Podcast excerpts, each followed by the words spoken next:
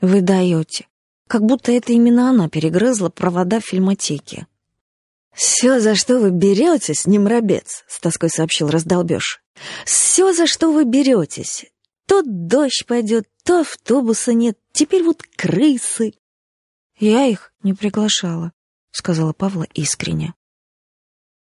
Очень скоро оказалось, что иллюстрированный журнал «Сюжеты» не имеет обыкновения печатать на первой странице содержание. Хочешь чего-нибудь отыскать? Будь добр, листай страницы. Павла листала. Подшивки были тугие и тяжелые. Сюжеты выходили каждую неделю, толстые, лаковые, форматом с небольшой рекламный щит. Павла то и дело отвлекалась, разглядывая шикарные иллюстрации, погружалась в чтение, изучала подборки о новомодном движении созидающего туризма, о конкурсе методических программ для младенцев с несформировавшимся этическим скелетом, и о последних нашумевших фильмах, и о новых разработках ветеринарии, и о культуре праздников в сложных климатических условиях, о ночных клубах, аукционах аквариумных черепашек, о новейших космических проектах, искусстве устраивать рукотворные гроты и вечеринках с участием рок-звезд. Спустя два часа, обалдевшая от информации, с тяжелой головой и замутившимися глазами, она наткнулась наконец на статью о Рама Никовиче. Худрук психологической драмы сидел в песочного цвета кресле. Павла долго и устало смотрела в его желчное, некрасивое и необаятельное лицо.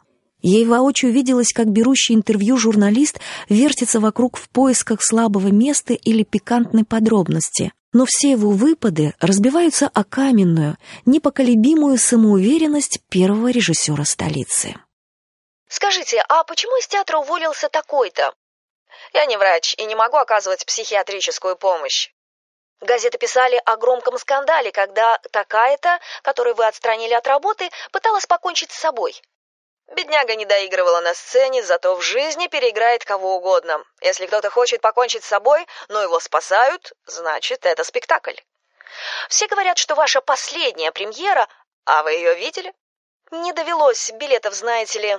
Билеты все проданы на месяц вперед, но вы все равно сперва посмотрите, а потом поговорим. Павла вздохнула и решила дальше не читать, а попросту отнести раздолбежу ксерокопию.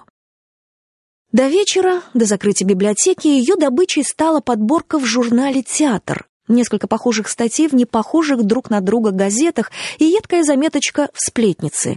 Последняя премьера Рамана Ковича подвергалась искусыванию и ядовитым насмешкам. Герои, мол, передвигаются исключительно кругами, как на ипподроме, и говорят исключительно штампами, как в провинциальном музее. А если герой не обнажает грудь, так хотя бы нарисовать его стоило, этот бюст, кружочками обвести, чтобы зритель, так сказать, хоть некое подобие увидел.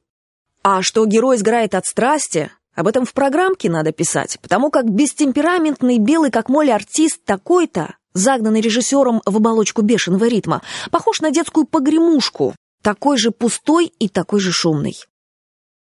Библиотекарша уже стояла над Павлой вроде как карающее провидение.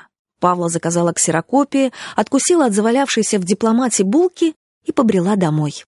В детстве ей случилось увидеть один из ранних спектаклей Ковича, тогда еще очередного режиссера какого-то мелкого театрика. Девочка и вороны. Премьера обернулась взрывом, и даже спустя год билеты все еще невозможно было купить. За ними простаивали ночами. Четырнадцатилетняя Павла, сопровождаемая ревностным надзором старшей сестры Стефаны, попала на спектакль случайно, на лишний билетик, и потом целый месяц пребывала в потрясении, в эйфории. И потом смотрела снова и снова и снова, потому что спектакль шел, наверное, лет десять. Десять лет Кович сидел на своем троне неотлучно. То есть он, конечно, странствовал по городам и весям, приходил в драму главным режиссером и уходил снова, исчезал на год-другой и снова возвращался на гребни скандала. Но трон лучшего режиссера, и так считала не одна только Павла, бродил за ним, как верная лошадь. А потом он окончательно обосновался в театре психологической драмы, разогнал половину тамошних актеров и набрал взамен своих людей.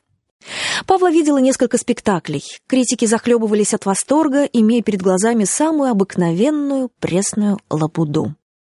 Павла вздохнула.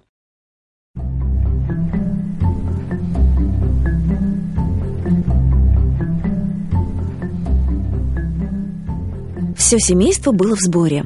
Влай, муж Стефаны, играл с Митикой в настольный хоккей, и от его темпераментных бросков черная шайба то и дело вылетала за бортик и катилась под диван. И Митика начальственно указывал пальцем, и Влай послушно лез в пыльное царство потерянных вещей, копошился там, оставив на поверхности одни только тощие ноги в спортивных штанах, и возвращался довольный с добычей. Стефана жарила блинчики, дым стоял кромыслом. Павла совсем не хотела есть, но привычный напор сестры заставил ее через силу проживать несколько ложек гречневой каши. «А мы о Ковиче делаем передачу», — похвалилась она просто за тем, чтобы не молчать.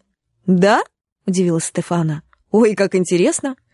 И продолжала прерванный рассказ о положении дел в институте, о молодой сотруднице, делающей колоссальные успехи и обреченной на большое будущее в науке, о своем бездарном, но трудолюбивом заместителе, о большом конгрессе, который состоится в следующем месяце и на котором она, Стефана, будет вести секцию.